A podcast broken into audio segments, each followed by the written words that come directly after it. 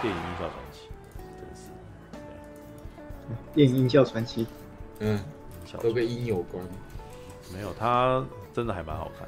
对，这是一个我真的很想要讲介绍的东西。可是法国没有哎、欸，我在等它什么时候上。其实我哦，等一下我再解释。等一下我再讲。坎城坎城有播过了，可是法国电影院还没有出来。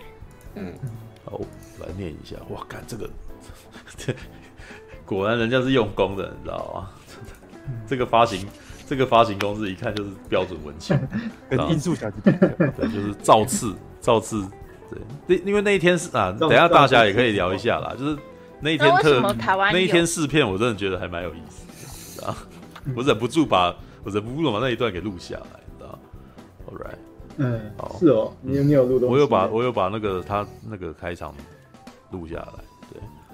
对，因为我因为我那一场就是比较一般的那个试映会，我是晚上，我是我是九点去的那个，应该是同一，可是应该是同一种状态，对，嗯，好好那个，我先念一下哈，谈起电影中的声音，影迷们总会先联想起配乐。而非音效。每年奥斯卡颁奖典礼，最佳音效啊与最佳音效剪辑，更是最常被忽视。得主不易被记得的两大技术奖项呢？事实上，电影情节之所以能够让观众信以为真，并且融入其中，音效录制与剪辑绝对居功厥伟。哇，你看这个多会写啊！啊 请试着想象，史蒂芬史皮博抢救雷恩大兵片头奥马哈啊奥马哈海滩。抢滩一段，若是完全安静无声，您是否仍会如坐呃，您是否仍会如坐针毡的感受到众士兵们穿梭于枪林弹雨、生死一瞬间的震撼临场感呢？或请试着想象，亚果出任务，或是若是一部呃，若是一部默片，您是否还能与主角共同感同身受呃，感同身受身处异国草木皆兵的生命威胁感？或请试着想象，感觉太多了吧，对吧？两个就够了，不要讲到三个。其或者是呃，或许试着想象铁达尼号若是完全静默无声，在听不到船身碎裂、人员落水、乘客尖叫等音效下，你是否还会有置身船难的切身感受？又或者，干科波拉现代启示录男主，你这个讲不完吗？男主角维勒躺在西贡饭店的开场戏，若是完全无声，您是否还能够迅速理解越战对于男主角潜意识曾所埋下的种种层层阴影？理解全面借声预呃借声预警的混场巧思，瓦力、美女野兽、冰雪奇缘，若是默片，你看这个人真的很想要举例，你知道吗？取等哦，取等这个字哦，取等动画片还能对他那个 对这一段讲完的，我们还需要介绍吗？取等动画片还能拥有同等的戏剧魔力或角色魅力吗？我觉得他就是为了那种写不出来的那个着想，很多公关稿都这样子，你知道。我觉得很多公关稿就是非常体贴的告诉你说，如果你没东西可以写的话，你可以完全照抄。对，还有人真的是这样做的，你知道？哦，对。电影音效传奇《好莱坞之声》正是一部献给所有默默为电影之声牺牲奉献的音效制作、剪辑、混恩啊，呃，写错字，混音工作者所拍摄的职人精神纪录片。全片自默片时代的音效师演奏队排谈起，在逐一回顾有声电影时代以来。所有音效录制、剪辑、后置配音、拟音的技术严格，美式美学演进与各时代的代表作，让观众仿佛坐上时光机啊，一同回味过往不曾被我辈特别留意，实则充满巧思寓意的经典电影音效片段。本片导演哦，米奇科斯丁在好莱坞从业多年，音效混音之职，著名的《绝地任务》、《世界末日》、《空中监狱》电影音效后置均出自他手啊，是女生啊。在他登高一呼之下，我登高一呼，登高一呼，我的画面，他站在更高的地方叫了一声，这样，对，对啊，登高一呼啊，对。再加上好莱坞诸位名导如李安、史史呃史蒂芬史匹伯、乔治卢卡斯、大卫林居等名导的力挺之下，本片遂招募到数十名奥斯卡最佳音效、最佳音效混音得主，一同分享音效设计的经验。强大职人阵容包含包含、呃、法兰西斯科波拉。御用音效录音师沃尔特·莫奇、詹姆斯·科麦隆与史蒂芬·史匹伯共同青睐的音效师盖瑞·雷斯同啊，你知道我必须还把它念完，因为这边是在讲音效的，你知道音效师，那你还是得念啊。对，乔治·卢卡斯御用音效师本·贝尔特啊，诺兰御用音效剪辑师理查德金等啊，不仅是影迷必看之重量级音乐电影，影视相关工作者、学生们更是不容错过啊。也就是说，你今天如果是学生，直接写出来的。对你，你今天如果是学生，你非得看这部片，你如果不看，你就根本不是用功的学生了。对，我觉得他要有意思嘛，这样。那就开放学生票，对对，就开放学生票，然后或者是希望教授们一直一定要领着那个什么学生来看的意思。对，来包场这件事，这部片其实那个什么是由大侠先跟我们介绍的嘛，对不对？是，对，第一时间就先丢进来这样子。好，来，那那个什么，大侠请说，请请发表一下你看完这部片的感觉。对，嗯，好，那在那在这边，我有一个非常非常严肃的一个问题，想要。问一下在场的所有人，哦哟，所有的网友哦，所有现场的人，我也要问一个很严肃的问题，那就是你爱电影吗？你爱电影吗？对，网友们，你爱电影吗？对，陈佑，你爱电影吗？我爱祖祖啊，没有啦。陈佑，你爱电影？爱电影。对，促兄，你爱电影？当然爱看了，对啊。对对，安心，你爱电影吗？很爱。对，苹果小姐也爱电影嘛？对对对啊。既然对大家都爱电影，那爱电影的人就必须要看电影音效传奇。你在看电影吗？对对对对。那我当然我当然要说哦，接下来是怎么怎么回事的？嗯，因为大家都爱电影嘛。其实我们在这个频道上其实聊了很多很多哦，一部电影为什么好看。为什么不好看？对，我们常常聊很多东西，我们聊导演，我们聊剧情，我们聊表现，我们甚至有时候会聊电影，不聊会会聊摄影。嗯，对，对，我们聊了哦很多很多电影的哦相关东西，但是我们很少很少聊到音效。是，对，我们非常少。对，我们现现在我们大家的网友可以马上随便把我们以前的存档拿出来看一遍，我们几乎很少人聊到音效。嗯，但是。音效其实非常重要，音效其实是一部一部电影里面它能不能成功，它我觉得算是一个非常隐形隐形的英雄。对，我会用隐形的英雄来来交代这件事，因为说哦，因为我自己本身也是有制作的经验嘛，其实我自己有本身就有亲身体验到说哦，一部片子它配上对的音效跟对的声音，能够让它的内容有多加分。哦，对。一个一个一部一部一部电影里面，它本来就是分成哦声音跟影像，对，我们是在享受声音跟影像共同结合而成的一种交响曲。我们我们看电影是为了同时享受声音跟影像，嗯，所以音所以声音的魅力其实是非常重要的，但是偏偏总是被人忘记。我们常常就是我们对，我们常常哦看一部电影哦看完之后哦这部片很棒，视觉特效很赞。对，我们都会说哦，特效很好很好，但是我们总是会忘记说声音的部分。这部片某些程度上有有一点注意到这个现象，然后他把这一点特别交代出来。对，他告诉我们说哦，对一部电影而言，声音有多重要。对，他把他一开始是先慢慢的从电影声音在电影里面发展开始讲起。其实我跟我刚刚讲的事情。其实电影电影里面这部片里面也有交代到一些啦，他会讲到说哦，还有好莱坞，至少到七零七零年代之前，其实对声音的重视度都不是很高。嗯嗯，啊，他都他们都是用诶很固定的那几种音效，然后来那个来使用哦，就是能能有个声音就好。嗯，一直到七那个七零年代八零年代，科波拉，然后卢卡斯这些人，哎，他们开始觉得说哦，他们要。发掘出新的声音出来，对，他们要找出真实的声音，或是像奇奇代代那种哦，创造性能让人哦动人心弦声音。对，这时候整个好莱坞的音效的发展才开始哦有了长远进步。一样，这部片算是我觉得是一个很好的教科书，不管是教科书跟跟知识影片，它告诉我们说，哎，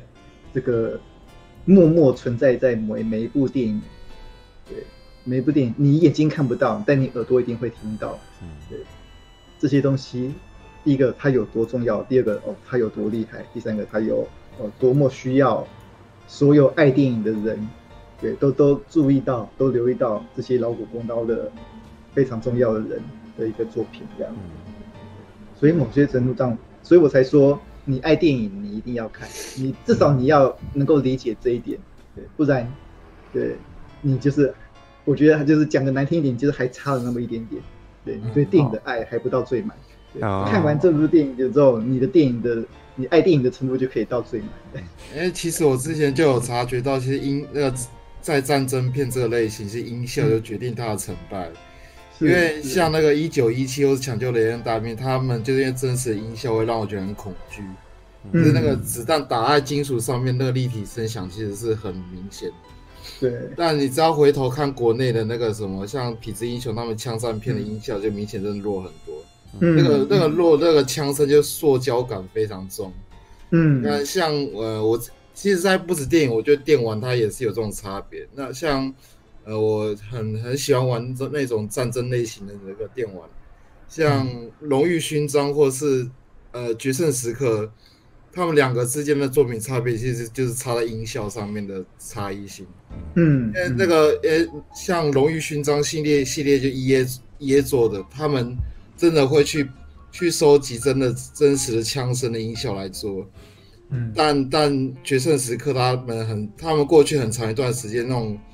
音效听得出来，就是就是真的是罐头音效那种枪声音效，嗯、对对对，所以但但今年他们决胜时刻是有改善这一点，所以我觉得音效在音效上面确实是有很大的加分效果，对啊，对对啊，嗯，对，仔细想想，我们人有五官嘛，对什么？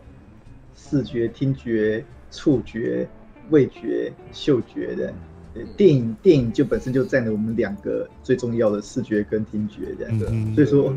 对，我们也常常会讨论说，哦，音乐怎么样？音乐怎么样？但音效其实也也很重要，对，音效掌控了我们对周围的观感。对你，你有时候在走在路上，你突然听到一个刹车声，叽，你一定会回头看嘛，嗯，因为你的那个耳朵感官已经知道说，哦。有个突然突然出来的噪音，对，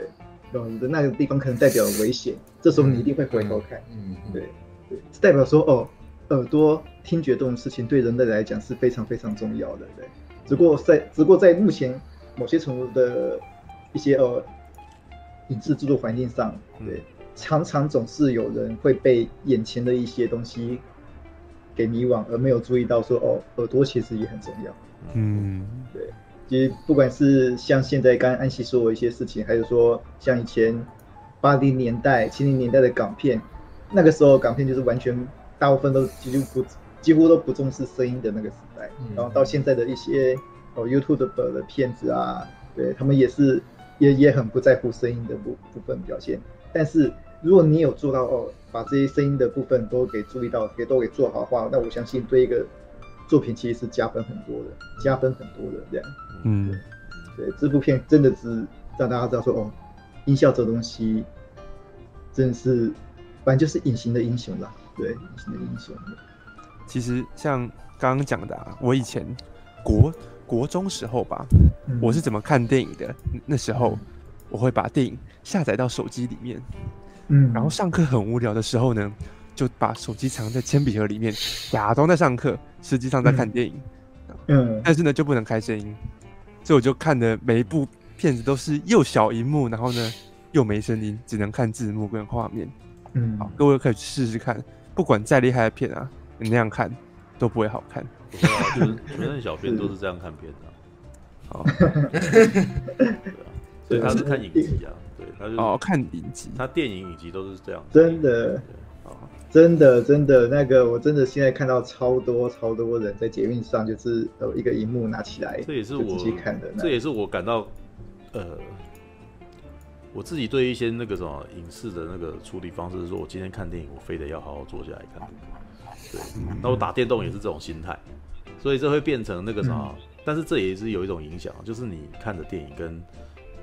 你你要好好坐下来做这件事情的几率也是越来越少了。是对，所以你就会到最后的结果是，如果你很认真、很在意的话，你到最后就很少看片，很少玩游戏。嗯、我觉得我最最近这一两个礼拜都有点进入这个状态，因为我当我已经比较没有办法去看试片的时候，因为看试片是给自己一个理由进去那个环境里面。对，那接下来的情况，最近看电影又最近又太应该是说很多杂事产生以后，你突然间好像觉得你好像没有办法再花这个时间去做这件事，对，这会影响到你啊。所以我也觉得可能也有一部分开始有一些创作者开始处理一些那种极短，然后可能也不再注重这种事情的片，让你可以取而代之是什么呢？你比较很夸张的表演，或者很奇猎奇的剧情这样子，那你不需要强烈的音效或者强烈的表演能力，你就你就对对这件事情可以起反应。嗯，对，这个有影响，但是你看也出现了赛道狂人那种想要挽回你们的我你我之间人的那种极具声光效果的片，但是一样，他们可能注定会成为一开始不是很讨喜的那种卖相不好的片，对啊，嗯，然后还有一个知识性的东西啊，像我们刚才那个初兄有念他的那个简介嘛，对，还有讲到哦，音效录制跟音效剪辑，嗯，对，这两个的那个差异这样子。嗯嗯嗯，可以可以稍微介绍一下，因为所谓的音效录制，对，我嗯，音效录制其实还蛮明显的啦。但那个有一有一个说法是音效剪辑是什么？对，奥斯卡音效剪辑奖它是做什么的？对，你们知道吗？音效剪辑，对，音效剪辑。我记得以前的奥斯卡奖是分音效剪辑跟混音吧？对，对，才改名字。对，嗯。对，它是有两个奖哦，奥斯卡音效剪辑奖跟奥斯卡最佳混音奖。对，这音效剪辑跟混音，嗯，是做什么的？他们差别在哪边？对，这边有人有网友可以诶跟大家那个科普一下的吗？对，对，我觉得应该很混。对，一个是制造音效。哦，对对，哎，苹果小姐有概念哦。哦，那另外一个呢？嗯。然后另外一个，另外一个就像 DJ 一样可以混音，讲的有点好像对对，有点模糊的，对。但是苹果小姐她有抓到，对音效剪辑的特音效剪辑的特点就是说哦，在创造音效。对，有时候比如说你说恐龙的叫声，对，现在现在哪来真的恐龙啊？对，现在可能来，所以说很多那种音效师哎都要到处去那种。找那种诶、欸，到处去找音声音啊，比如说他可能要找鸵鸟声音，可能要找乌鸦声音，嗯，然后在他们的那个音效软体上，用用剪裁或或是加特效的东西，把那些哦，可能是鸡的叫声或鸭的叫声，把它剪得像恐龙一样，对，对，这个叫做音效剪辑。那种东西叫制造声音吗？还是 B-Box 我就不太清楚，对，对，就是从这嗯，剪辑。音效剪辑就是在处理，嗯、呃，在当下的这个戏剧形式的时候，他选择要让观众有什么样的感受，然后他处理这个东西出来。嗯、那混音呢？混音则是你在这个场域里面这么多的声音，你选择要让观众注意到哪一个声音？嗯，对，混音就是 mix，对，对，就是一部电一部电影在在制作中，它已经是最后阶段了，它的那些音乐啊。对白啊，然后音效都全部已经哦铺好做好了，然后最后混音的人要把它混成一轨的时候，哎，混音的人可以选择说哦，这一段哦音乐可能可以大声一点，然后这一段哦可能那个对旁白要大声一点，哦搞不好还可以加点回音之类的了，就像乐团的指挥嘛。嗯，有点类似像这样，就是他是总是都用那个调音的那个去播，说这个东西要再大一点，嗯、那个东西就是主声道、副声道，对。没有什么有，那也是其中一部分，对，或者是你的对白，嗯、或者你的空音，对，嗯，OK，对，right. 然后这这种东西其实就像我们刚才讲的，哦，声音其实对那个观众情绪有有明显的那个操控的作用，所以说，哎，混音，哎，它这它该决定什么地方大，什么地方小。嗯。对，这时候哦就可以对观众有明显效果，所以说混音跟音效剪辑都被呃认定，都被认为说哦是一个声音跟声音方面哦很重要的一块的部分这样，所以这是哦它混音跟音效剪辑的差别在这边这样。对，然后当然这部片其实也有交交代到很多哦其他东西，比如说拧音，拧音之前那个簇兄也有聊过嘛，对，Body 的部分，然后哎还有那个旁白录制的部分，哎这部片其实有很多相关的。科普的东西，其实对这种东西有兴趣的观众一定要看，是对，非看不可的。嗯嗯。那看了会得到什么呢？看了你突然间对这整部整个制程会突然间有很起码的认识。他真的很，呃，应该是说这这一部片其实有点教育作用。呃，配音奖有最佳音效，配音被被放放被认为是放在音效里头。然后还有一个原因是因为他们，呃，你因为里面有提到一个东西啊，就是演员现场收音有的时候是收不到好的，所以他们会需要演员再回来配音。所以这就是所谓那个什么再回来再配一次的的这一个环节。那好莱坞这边呢，其实多半都还是让演员自己回来配的。嗯，对。所以比如说像汤姆汉克，他。配那个什么抢救人员大兵，他现场那个空音过大，他有一个、嗯、他的契约里面是他要回来把它配完。嗯，哈里逊福特里面在《银翼杀手》也常常在讲，他最后不是很讨厌那个吗？但是他有一个责任，就是他那个约里面是必须要把它完成的，所以后来的一个旁白，他要回来配旁白。对，这是他的一个，嗯、反正所以你如果再问有没有配音奖，目前没有，目前没有这个。对，因为就算是就是那个演员的声音的配音呢？对啊，就是没有配配音，这个配音比较像是配音比较像是演出的一部分，所以应该是算演技的奖项。所以如果你在问演呃配音有没有奖，其实他们应该好莱坞是把它归类在表演技这一块。嗯，对，所以就算是，但是目前为止的确没有虚拟角色的演员得奖过。嗯，对，你没有看到柯博文、尤达的配音员然后得了奖。没有，目前没有。但是事实上，他们会被认为很也是表演的其中一环。对，嗯，All right，对，来，我哎，那个大家还有要补充吗？嗯，对，差不多。呃，但那个我今天就是几个小时前，我有上传一个影片，就是我自己本身的音效经验啦，对，在初胸的。粉丝页跟我那个大侠岛粉丝页都有贴的，大家有兴趣的时候可以也可以到福兄粉丝页看一下。你居然还说这个频道没有第二、第三可爱的？对，应该是大侠是这个影，应该是算第二炮吧？对对对，第一。第一炮是什么？就是你好像去看布莱德彼特星际，对星际那一部。All right，对，然后大侠要往 YouTube 迈进，加油加油！对对 对，这这够。老来那个什么，我来讲一下我的那个。这可能会结合一些我个人经验跟我当天的那个什么看到的感觉。首先，我我觉得我应该要介绍他们的那个发行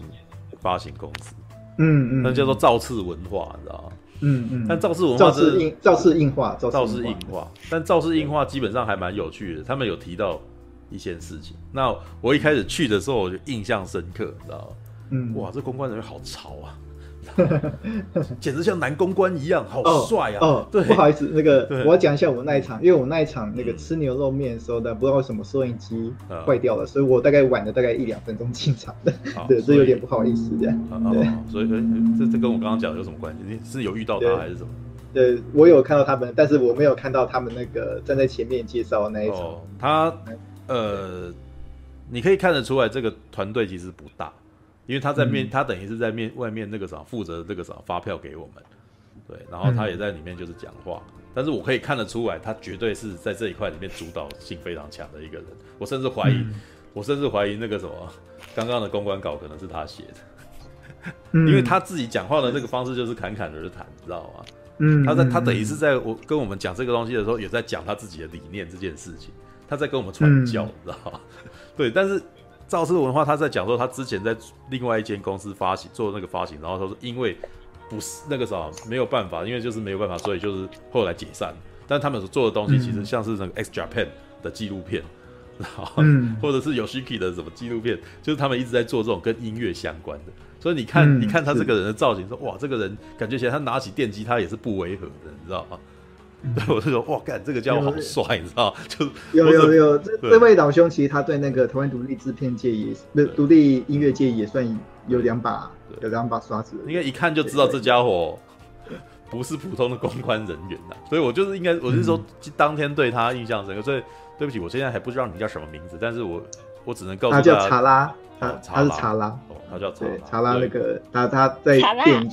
对，他在电影圈跟那个音乐圈都、嗯、都算有点地位的。查拉先生，对，对，应该是说我对查拉先生印象深刻，那就录了一段他的那个什么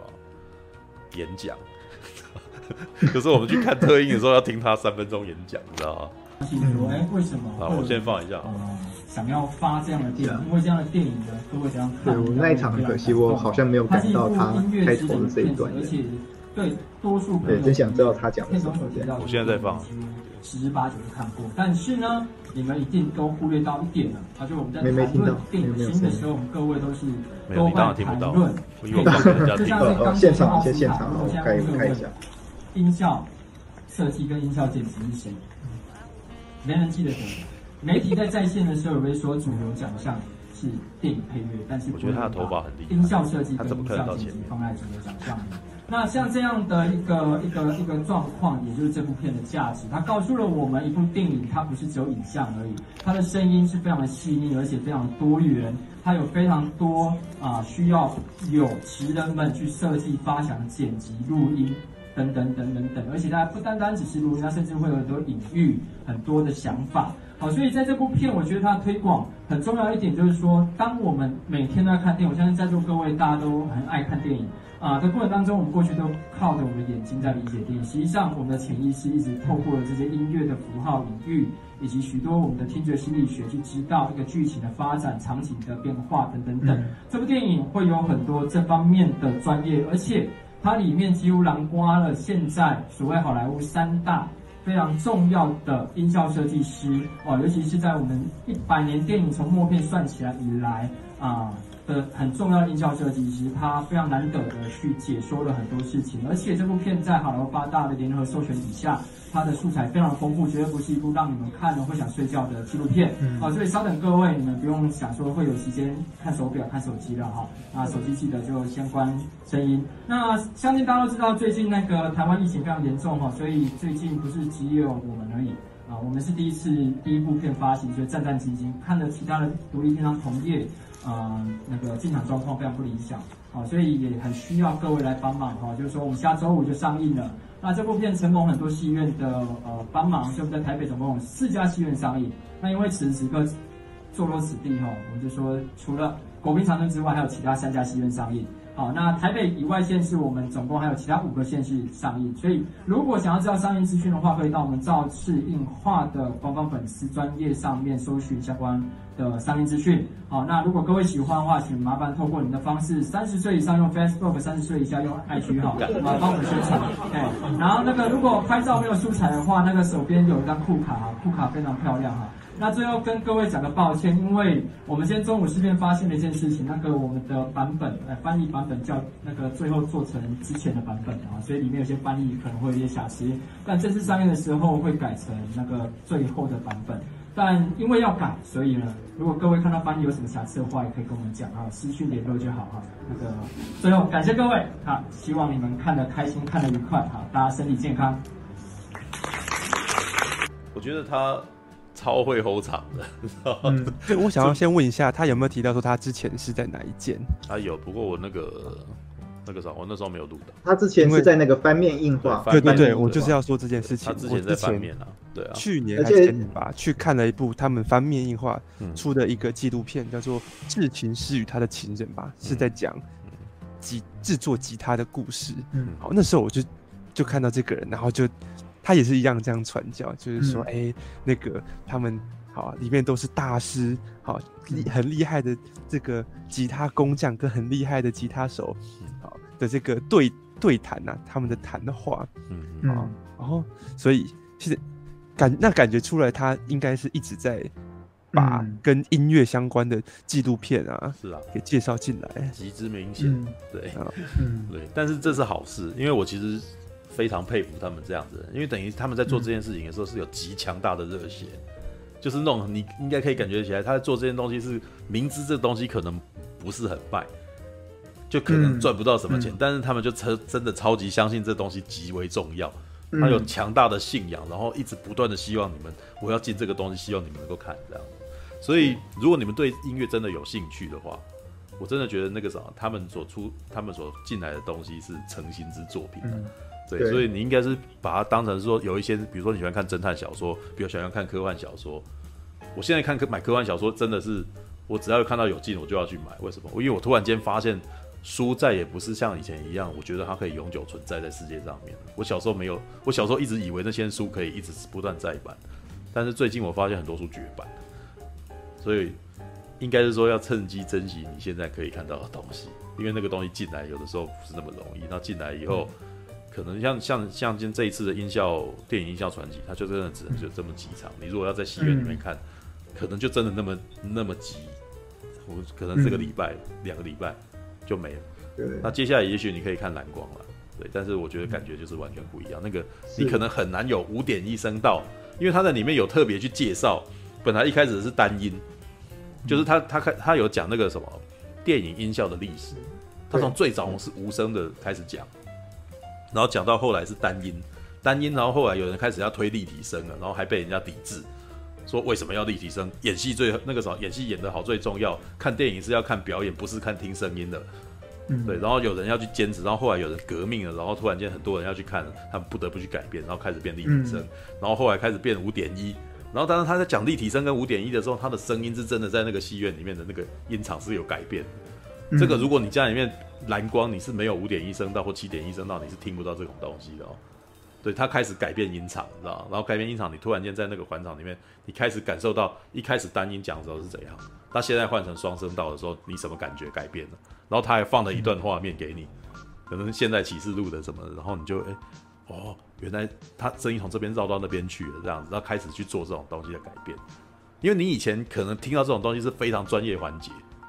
你可能真的只有在，我最我去年其实真的有遇有有这个工作经验了，就嗯，就进到五点一的那个声道的那个什么的 mixer 的那个什么录音室里面，就调音室里面去听那个声音。然后他还停下来给你听，再一次重复给你听。可是平常不，你你不会像我，我其实也是活了三十几年，然后才有这么一次机会进去哦。我也没有常常进去哦。对，所以你想要知道音效的制成这件事情，还可以兼具娱乐的状态，大概就是这一次机会。对，应该是你要在它再重新上映，我觉得真的困难度很高啊。对。然后好，我来讲一下我看这个东西的感觉哈。其实我在看电影的时候，一直以来，我其实是先听配乐，嗯，再看电影。就是我一直因为可能是因为我从小接受音乐训练的原因，我大概从幼稚园大班的时候就是三叶音乐班的学生，所以后来就还练钢琴啊什么，就是一一路练到大学毕业。所以我其实对于音乐其实是有一份自己的那种敏感性啊，就是我其实很喜欢听音乐，对，而且我还不是很喜欢听有唱歌的，我喜欢听演奏的，对，然后我听摇我我也很喜欢听摇滚乐，为什么？因为摇滚乐有很多是那种吉他的那个什么，跟 bass 跟鼓的那个环节，唱歌的人有的时候还不是最重要，所以我我在听那个演唱曲的时候，我非常偏好听摇滚乐，而且是速弹那种的。对我觉得那个其实跟古典乐其实是非常接近的东西。那好，呃，两年前吧，就是应该是去年还是前年，就是有一部纪录片叫做《电影音乐传奇》。哦，对，那这一支纪录片叫《电影音效传奇》，其实在翻译的时候是故意要去与它配配对编的。对，因为电影电影音乐传奇也是翻面音画出的。对，那事实上现在回来看，也发现它的那个呃。讲故事方式是很接近的，对，因为当时电影音乐传奇其实也是一样，先从呃人有影像开始讲，就是电影有影像开始讲，接下来要讲配乐这件事情，然后跟配乐之后的各种发展，就一块一块的。但是我在看电影音乐的时候，电影音乐传奇的时候，我其实是觉得说，哇，他讲了很多我认识的人，对，因为我都因为我本来就是电影音乐挂了，我真的是听电影音乐长大的，你知道吗？就是从 ID Four 啊，然后绝地任务啊，然后接着抢救雷恩大兵啊，然后星际大战，然后每一块原声带这样子一直一直的跑这样子，所以那些他只要提出来的那些的那些作曲家，我觉得就有点像是你怎么没有讲到谁啊？你要讲谁啊？这样子的那种感觉，你知道吗？就有点像你如果在听人家在聊动画的时候讲九十让，那你就会想说你为什么不讲富野悠悠记？那是我很喜欢的，你为什么不讲他这样子？对，然后。电影音听电影音看电影音乐传奇就是那一种，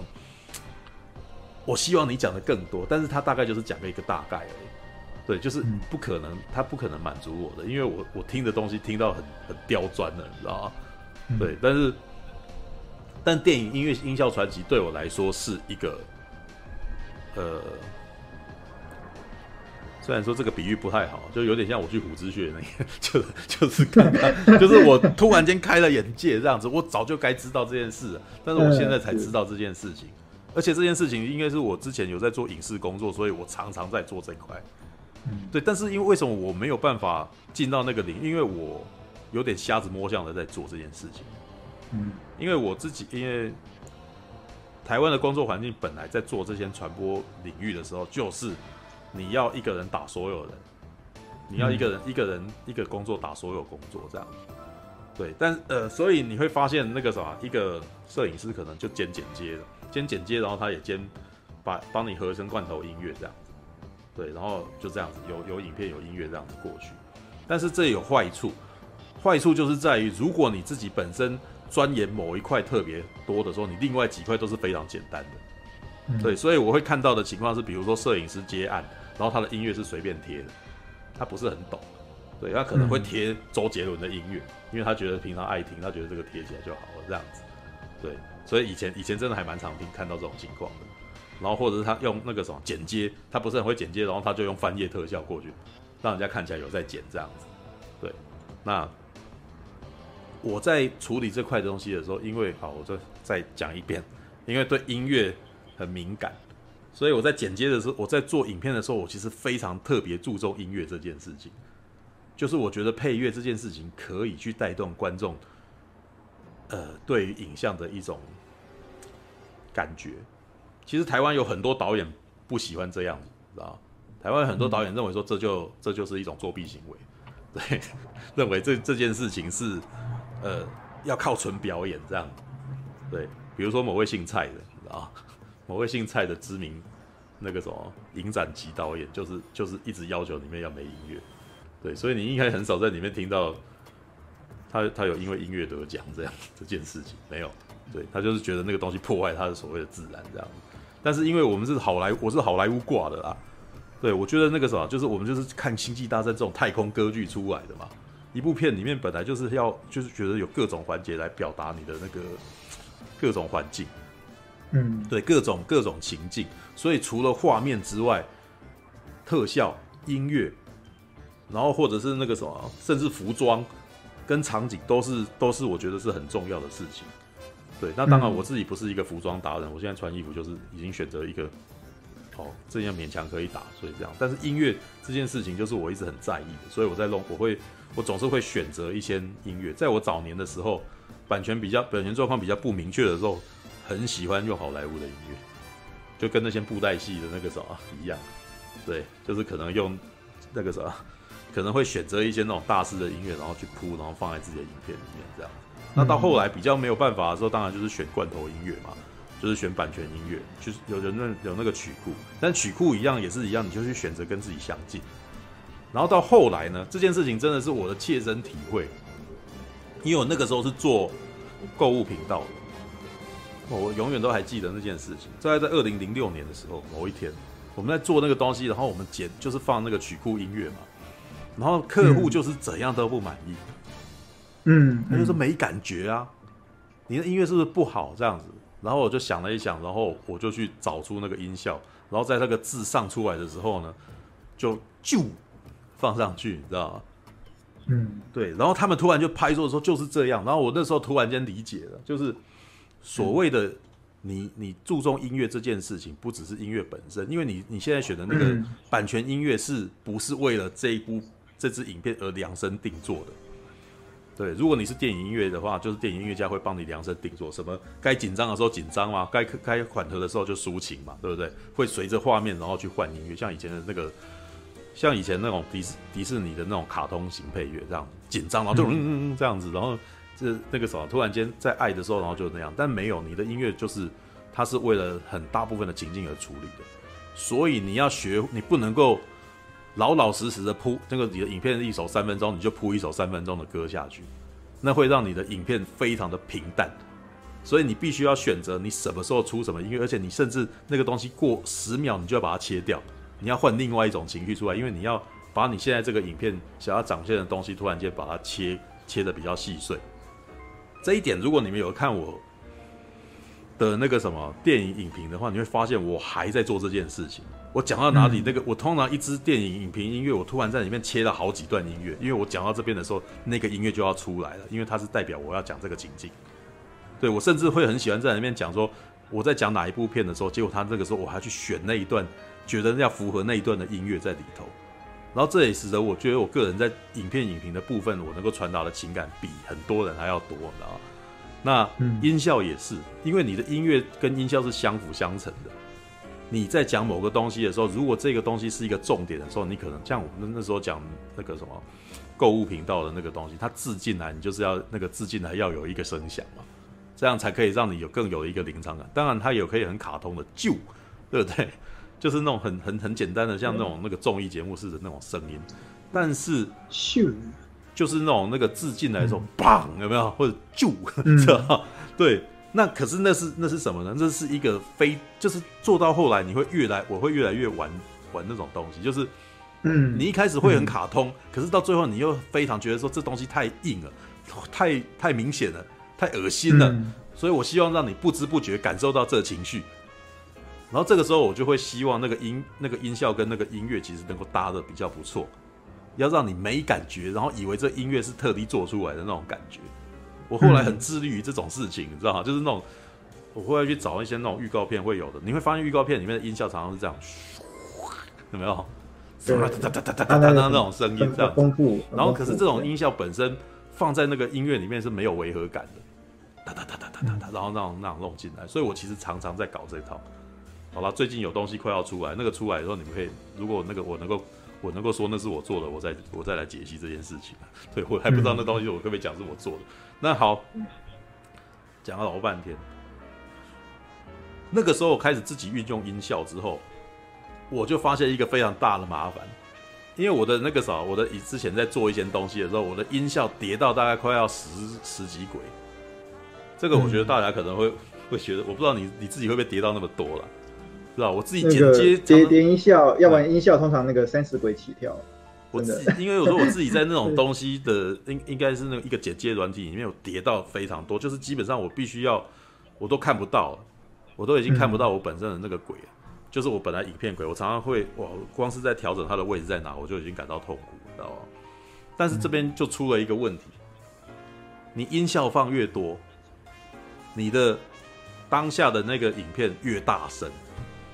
你知道它是被加的，你知道吗？就是比如说一个零 dB 的、嗯、的音效，然后再叠一个，那就是 double，然后就会很吵。你这支影片非常非常的吵。然后呢，嗯、你就开始要去决定说哪一个东西要大声，哪一个东西要小声了。嗯，如果讲话的时候我音乐对，哎，你刚刚说什么？对，这这是这是基本的混音了。对，混音的所以你的概念就是是就是这样子，就是。有人讲话，你音乐铺的那个音乐好吵哦！我讲话的声音，那个音乐比那个 讲话的声音还大，你音乐是不是要下来一点？那你你就开始变成你在人还没有出来的时候，你音乐要上来吧，对不对？然后人开始讲话，你音乐要顺势调下来。我跟你讲，非常多剪接师非常不会搞，很多刚刚入行剪是完全不搞这一套的，他就直接把这一块音乐都丢上去，就觉得我的任务达成。结果那音效超级大声的，然后就非常干扰，你知道吗？就是这就是所谓做的第一块没做第二块，对，那。我到最后就变成我反而在做那支影片的，到最后我其实非常多时间是在调整这个东西，就是这个重点。它我希望这个画面的本身，我希望你你被这个画面给带动、给感动，我音乐要上来，你的那个音量要大声，然后结果人要讲话的时候，你要在那个时候顺势把它调下来，而且不能够让人家感觉到我有调，要你不知不觉的这个声音往下调。然后，或者是在音效出来的时候然后，你要有不知不觉的有一种毛骨悚然的感觉，或者是我觉得我好像有被震惊到这样子。应该是说，他这支影片呢，在讲的事情全都是我之前在摸索的事情，你知道吗？嗯，他们是有一个专人在做 mix，在做调音，然后有一个专人在做什么时候把音效剪进去，他们分工分的超细。可是我是一个人在搞这个，对，但我有时候会觉得非常的无力，因为我没有那么多时间去找那个，甚至我不可能去录那个。对，那我只能去曲库、去音效库去找，那我甚至可能要直直接去去去跟别人去找东西，或者从哪个音乐。我其实有一段时间真的是这个样子，看电影然后听到那个“咣”一声，说：“哇，他这个东西没配音乐。”然后那个那个“咣”一声，我我要把它拿来用，知道为什么？因为音效的版权跟音乐的版权比起来，音效版权比较难抓，对，但音效还是有版，但是音效还是有版权的哦。对，音效还是有版权。如果他要抓你，他是还是有可能抓你。但是跟音乐比起来，音效的声音有时候真的是半秒、一秒、零点五秒。所以当下其实那个什么复杂度比较难去去处理，但是还是有一些是很注册商标的，像光剑的音效，像是那个电那个什么《星际大战》里面的那个镭射枪的音效，那个是它独有的，或者是阿杜迪图那个更更明显，那个是一个创作，那已经不是那不是日常生活的声音了。对，所以你要去找那个，那很明显，你有可能会有侵权的问题，你知道？对对，那这一支音效，呃，电影音效传奇，其实就是在。告诉我很多，我其实自己自己在剪接的时候，我摸索，然后甚至我看到一些术语，我其实搞不清楚这是什么东西。他终于告诉我那是什么了，你知道吗？嗯，说是那个什么，像是那个他有把好几个部元分出来，然后每个部其实有一个术语，其实那个术语全部都是我平常在剪接软体里面我看到他们的那个东西。嗯，对，F S F X 这个是什么东西？我以前不知道，我只会用中文去说，这叫做音效。啊，我会我我自己会去分类，因为我是自己练起来的嘛。自己在剪接的时候，我觉得我需要音乐，我需要音效，然后我自己去调整。我真的是自己着手去调。可是我我不是音乐控，我不是专门音效公司出来的，音效公司出来的控不是。事实上，真正的混音不是那样子调的啦。真正的混音是轨道以后，然后你其实每一轨其实会有一个音量轨，然后可以套到那个一个盘子，然后去调。可是我没有办法，我只能用滑鼠去拉那条线。然后必须去设那个锚点，然后什么时候往下拉这样子，我们只能够做到这一块地地方，而且我们没有办法把它分类为这个是 FX，这个是拼音乐或者什么的，我只能够在一个剪接软体的轨道上面铺非常多的东西，然后完全按照自己的标记啊，这一块应该全部都是人物的吼叫声，然后这一块可能都是石头的声音，这一块可能是空音，这一块是音乐这样子，我自己去分类这样子，而且他们剪接软体其实一直都对这个分类其实做的很不友善。你会发现很多东西都挤在一块，所以你在做分类上面其实是蛮辛苦的，这样。那那那那是因为说哦，剪接软体跟真的那种音效软体，它概念还是有点不一样。因为它只目前只是想办法把那个音音效的部分功能硬套在剪接软体上面去。应该是说剪接软体其实是为了要满足很多部分，它会每每一块地方会有一个大略可以让你使用的功能。嗯。但是如果你真正要进入专业的环节，基本上那个东西不归你管。嗯剪接就是归剪接，特效就是归特效，音效就是有音效部门在处理，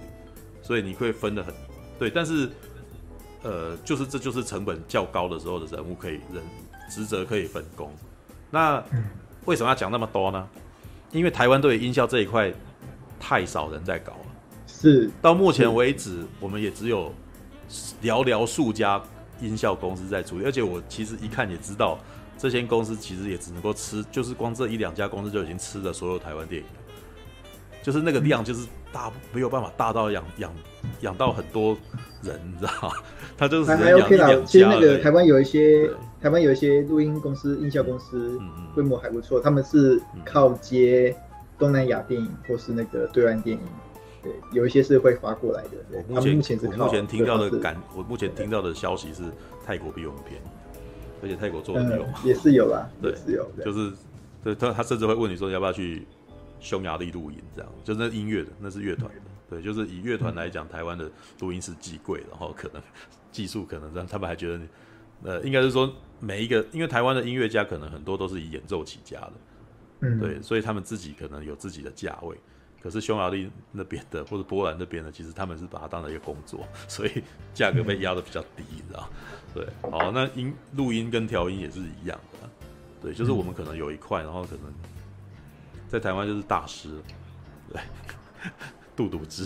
对，声色盒子，对，就是一家大的这样子，对，但是我觉得杜笃之他们老师他们应该也是会很推崇这部片的，因为他把等于是把他们这些职人的日常工作，事实上基本上是近乎把他神化，他就是他把他捧到就是你。你要尊敬他们，因为他们真的太了不起，他们是艺术家，而且因为他们也的确有他们的职人已经进精进到很艺术的那个状态。事实上，我也觉得好莱坞这部片其实也说明了好莱坞之所以能够成为全球电影之霸主，它不是没有原因的，你知道吗？嗯，因为它等于是在这一块，它突飞猛进到其他的那个国家的那个什么，可能是远远无法望其项背。因为这件事情可以讲一个那个。那个什么，邱里，邱里，邱礼邱礼涛，哎，邱礼涛，哎，应该是香港导演，对对，我常常会把他跟邱礼宽看，妈的，邱礼宽差太多了吧？邱礼涛，好，邱礼涛之前会写那个什么，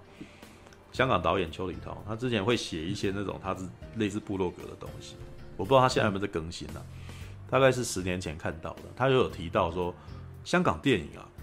直到一九九九年。都还在单声道，嗯，对，而且他他们不是现场收音的。他说他们其实以前念书的时候，一直都以为电就是被教导说电影要现场收音，但是他出来到香港的那个电影环境以后，发现根本没人这样玩，因为电影就是香港电影为了要效率，他们全所有的配音全部都事后配，所以你会发现那个刘德华声音不是刘德华声音，梁朝伟的声音不是梁朝伟的声音，对，反正有有粤语配音员跟国语配音员嘛。对不对？可能周星驰的声音后来是石斑鱼在配这样子嘛，对。然后单音就是后来做音乐，就是像好莱坞的七六七零年代那种状态，一个曲库，一个音效库，然后就那个什么把它整个打掉了这样子。他们对音效跟收音这件事情是非常的不注重。他说一直要到那个什么特警新人类之后，才开始有那个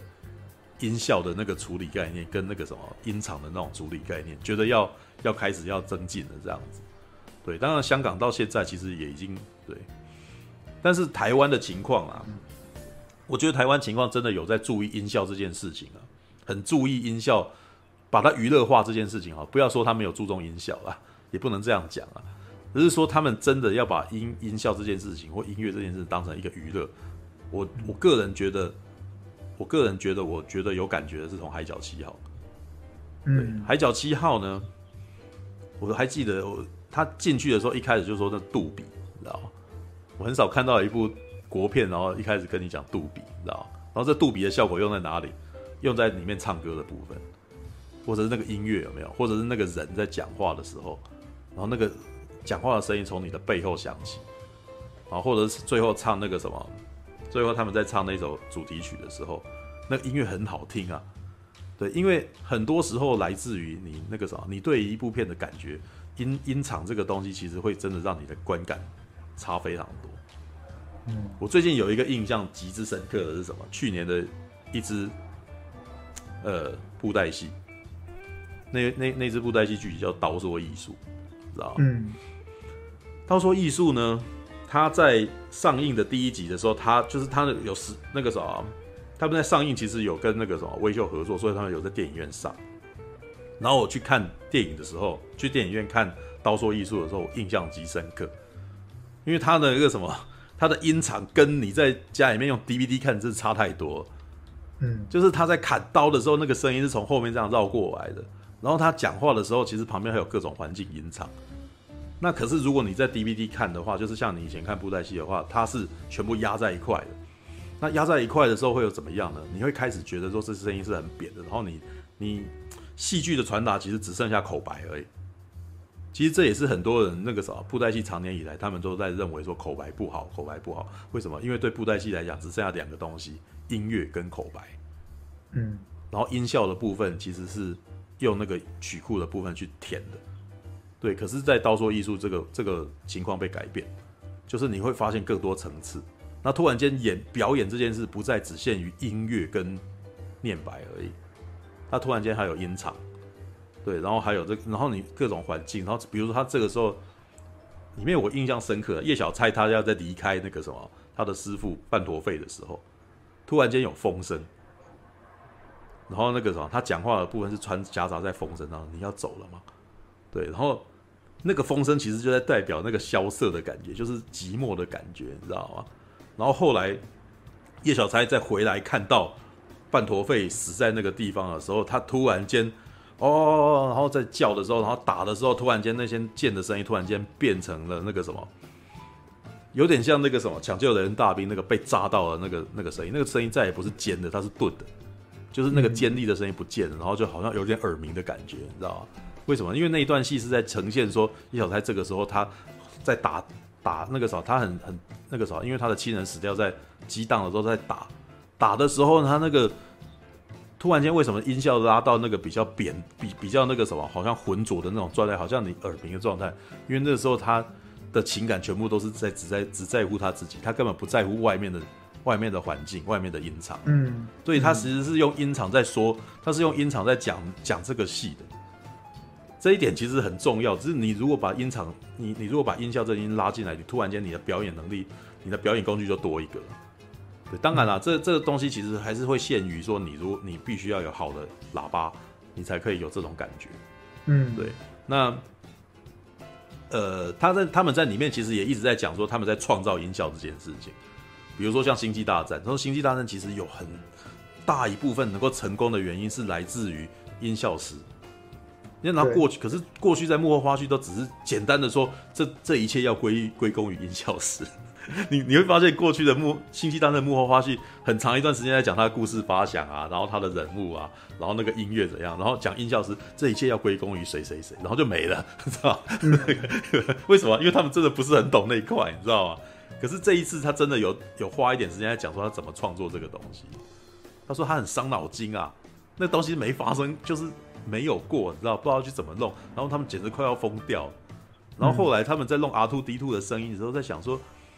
这应该是个孩子吧，这样子，他是不是发出这种声音？嗯嗯嗯，这样子，然后就哦，是吗？是这样子吗？他们真的是想想了很久，你知道？然后有一个人点破他，然后他才想办法用一些那种电子音场，就那个什么，他其实在里面，他那个那个音效是叫呃 Ben Ben 什么，然后他在里面是唯一使使用那种那个什么音场，然后用那个笔，然后在那边点点出那个东西来。对，那其实是一种创作，你知道，他只是在创造一种即兴的音符这样子。嗯，对。然后，好，我我要讲一个我觉得很有趣的部分。他其实，在音效电电影音效传奇里面，还是有提到音乐这一块。但是他提到了两个人，我觉得很好笑，知道 对，因为电影音效传奇他们注重的就是音效，不是音乐嘛，对不对？所以他找了两个电影音乐家，其实也是很明显，他感觉起来在搞音效，不是在搞音乐的啊。像汉斯季默，嗯，他找汉斯季默来，他后面去找他的全部都是找那个什么，那个全面启动啊，你知道？全面启动的音乐其实根本就跟音效差不多，你知道吗？就是他听到那个打雷的咚咚噔噔噔噔噔噔噔噔，然后第二位音效音乐家是谁呢？哎，忘记他名字，但是他做的那个叫做黑豹，知道吧？嗯嗯嗯嗯，对，但是说老实话，我真的觉得他选那个讲干话比较多啊，知道吗？那个音乐家他可能说，我一直对，他就开始在那边说他自己创作这音乐的过程嘛，对，然后他怎么说呢？就是就是总总总总还是要有个位置的，对，然后他 说每次这个导演来的，就那边还蛮蛮场面化的，你知道吗？他说。每次这个导演来，总是开启我的极限。你看，这听起来就，这听起来就超公式的嘛，对不对？这可以套任何地方，你知道？然后，可是他在讲他自己的创作理念，他说寻找各种可能性哦，然后也不要也不要害怕使用史诗般的音乐这样子。对，然后接下来我在听他的音乐，我其实说实在，我其实不是很喜欢黑豹的音乐，就是他的民，他有点太刻意了吧？民族的敲，民族音乐敲打。非洲民族音乐敲打，把它放进来，然后事实上就是有一点很强力的意思，要告诉你说这是非洲音乐，这是非洲音乐。但是事实上，我觉得他对那个电影的那个什么气氛的那个提升度其实蛮蛮差的。虽然好像有一部分我觉得他好像想要史诗一下，但是那个史诗的音乐也比较，就是你会觉得那个敲打音乐跟那个史诗的音乐感觉起来是两个音乐，你知道吗？有点像噪音在旁边，咚咚咚咚咚咚咚咚，然后就那个音乐哦，不不不就觉得你会觉得这两这这两个东西很不协调，知道吗？嗯，对。唯一有另呃，我要提那个什么，这个电这部电影里面没有讲的事情啊，有一个人呃，目前我还有听到两个音乐家有曾经做过这种试图做过这种不协调音的那个音乐，一个是巴索普列多斯，星舰战将，但是那个也只是一个很实验性的尝试，就是他让那个什么。呃，一场高中的那个什么歌，呃的那个演唱会，然后让他的女儿唱了一首歌，然后那首歌真的很故意，很不和谐音程，你知道？就根本感觉起来，你会觉得好像这个女生唱歌根本是走音的，你知道？对，但是他好像想要刻用这种音乐来显示说，未来的音乐其实可以走到这一块，就是即使不和，即使不对拍，然后即使那个什么，你人音音程是不和谐也没关系，这样子。然后在二十年后，还有一个音乐家做了类似的事情，韩索罗，知道？呃，John Paul 那个约翰鲍尔，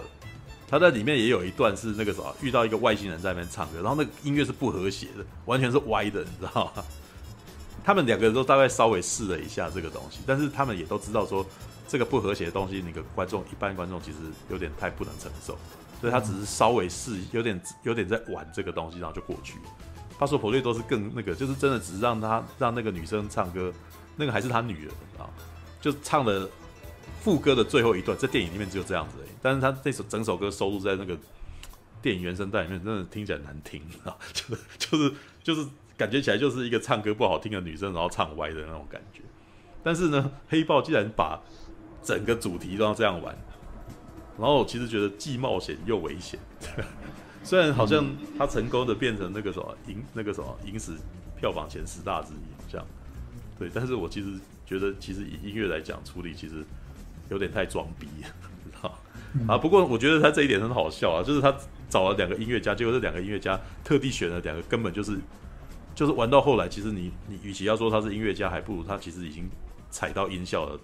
已经踩到音效这一块。但是我觉得有点好奇，他为啥不讲不不讲那个谁？他为什么不去提那个布瑞德费都？你知道，布瑞德费都是那个《魔鬼终结者》的音乐家，知道，《魔鬼终结者》其实在早期他用电子音乐，其实也曾经被人家封为音效打手，你知道嗯，像那个《魔鬼终结者二》后面基本上噔噔噔噔噔噔噔噔，然后那个已经。没有音乐旋律，那个其实就是敲击。然后它，但是这一点是很重要，它跟音，它其实跟音效的概念是很像的。它就是要让那个敲击，让你的心，让你感觉到心惊肉跳。对，因为你的紧张感，然后用敲击的感觉，你一一一些那种节奏一起出来的时候，你会越来越越来越不安，越来越紧张。这其实是后来很多好莱坞的动作音乐很喜欢去玩的。别的不提啦，嗯，绝地任务就超明显的。对，噔噔噔噔噔噔噔噔噔噔噔噔噔噔噔噔噔噔，有没有？然后噔噔噔噔噔噔噔噔噔噔噔，然后这也是汉斯季默后来发现这样子可以让观众越来越紧张，所以他到最后越来越喜欢玩节奏。对，你看哦，他在和他在决定任务还还有旋律哦，噔噔噔噔噔噔噔噔噔噔噔，有没有？他到他到黑暗骑士已已经没有了，噔噔噔噔噔噔噔噔噔噔噔噔，有没有那个？那辆车在开的时候，噔噔噔噔噔噔噔噔噔，已经没有旋律了，你知道吗？然后到最后跟那个什么，后来他到那个全面启动，哒哒哒哒哒哒哒哒，然后你可以看他最近的那个什么，呃呃，敦刻尔克有没有？哒哒哒哒哒哒哒哒哒哒，那个喷火式战斗机，哒哒哒哒哒哒哒，就已经没有。他那个旋律长到更，他的旋律长到很后面，你知道吗？但是他前面那个节奏就整个往前推。他就知道说，只要让只要把节奏给你，你自然而然有一种紧张感，你知道？就是他是他用这一招，然后那个什么，你你只要他跟他跟那个什么诺兰合作，他的节奏就强于他的旋律。对，那如果他跟杰瑞布瑞克海默，然后他就给一个非常拔辣的旋律。对，噔，然后噔噔噔噔噔噔噔噔噔噔噔噔噔噔，有没有？然后就然后后面噔噔噔噔噔噔噔噔一样，他的东西是节奏大于旋律的。那当然，这不是，这是因为这是汉斯季默他的那个什么，他本来做电子音乐的产生的特一个特色，就是如果是杰瑞高史密斯或者是约翰威廉斯，他们本身实在是太会做这个配器跟搭配了，所以他们的旋律性就非常强。对，但是到了这种电子器乐的，他们本身的那个做旋律不是他们的擅长的东西，但是他们知道他们有一个任务是要让观众的情，要引发观众的情绪。对，所以他到最后才会被。诺兰说他是呃极简派大师，为什么？因为他后来发现他不需要这么强的旋律，他也可以带动观众，用敲击就好了，用敲击的音乐，或者是反复不断的那个，让你有那个感觉这样子。但是如果你需要很强的旋律，我再找一个很会做这个旋律的合作伙伴来过过来，像是那个什么丽莎杰若有没有？那个神鬼战士有没有？请他吟唱，对，然后那个吟唱是丽莎杰瑞主理嘛，然后他把整个东西控控那个节奏这样。我觉得这个是我自己观察那个，我我我听汉斯季默的音乐都听非常多年了，从《绝地任务》一路听到现在，就就可以感受到他的演变。但是他的那个什么，他其实是一直有在想办法找一些自己的变化，这一点是我觉得他挺厉害的。对，他没有一直在重他，你不能说他没有重复自己，但是他其实是在重复自己的过程中，慢慢的找一个方法让自己改变，这样。对，这也是为什么他其实一直都不是很吞流行的原因呢。对，它是一直在变化。对，All right，好，你如果要让我讲音乐，我一定会讲个没完啊。对不过那个，你刚刚前面有放那个查拉他在开场的时候讲的话的，嗯嗯，对，然后我就发现他讲的话的那个角度，其实跟我开场讲的话的角度其实还蛮接近的。是啊，对，这样搞，对，讲的我好像就好像是我在学他，感觉就有点不好意思。也还好啊，这也没什么，就是因为你们有呃，这叫什么英雄英雄所见略同。对，英雄所见略同。英雄。但是我我刚刚提的一些，就是我自己在看完这部电影的一些个人感受。首先，我自己平常工作的时候。我其实已经在参与音效了，但是这部片让我茅塞顿开，就是我应该要把它买，应该是它进蓝光的时候，我一定要把，应该是要把它买下来，因为它对我来说是有点工具，是一是一种有点工具用的那个影片的感觉。对，因因为我可能忘记了这个都那个什么 SFX 叫做什么名字，因为我只有看那么一次，我又忘了，你知道吗？可是我平常是不记得它叫什么名，但我平常一定是这样处理它的。但是如果我听了知道这个处理的话，是不是以后可以跟外籍人士讲的时候，我就知道要讲这个了？对，这很重要。所以，如果你们现在不是真的有点想要参与电影的话，你至少学这个，你可以装点逼啦，知道吗？嗯、就算你没有特别了解，你学这个，你也可以装点逼。那如果你很想了解的话，这是一个很好的入门。对，但是还是一样啊，我就建议就是你还是要实做。我我像我的情况，我就是实做了，实做以后发现不足，再去看，我再才发现哦，原来他是在讲这个，这就是我平常在做的某个东西呀、啊，原来还可以那样玩啊，这样子。嗯、OK，好。哦，三点二十三分了，现在已经陈又默默下线。对，我们这一集又聊到六个小时的，又讲了六个钟头嘛。对，那因为跟九点半开的嘛，这一次比较早，这一次很难得准时。九点半到三点半，六个小时的。好吧，那我本来想要讲，我本来想要再讲避开的，先先这样子吧，太累了，我好累了。对，没有，因为你要我讲音乐，我突然间又不小心讲很多，你知道？啊，对。好吧，好还有还有七十一个人，好厉害！靠，Tony，你还醒着呢？对，那个，反正那个我在促胸跟我那个大侠岛那边讲的那个我的音效经验，大家也可以去点一下的。OK，好的，好的，感谢大家今天的收看。那个文雄有投稿，但是我们等下个礼拜吧。对，好啦，晚安啦，拜啦，拜啦，好，拜拜。感谢您的收看，喜欢的话欢迎订阅频道哦。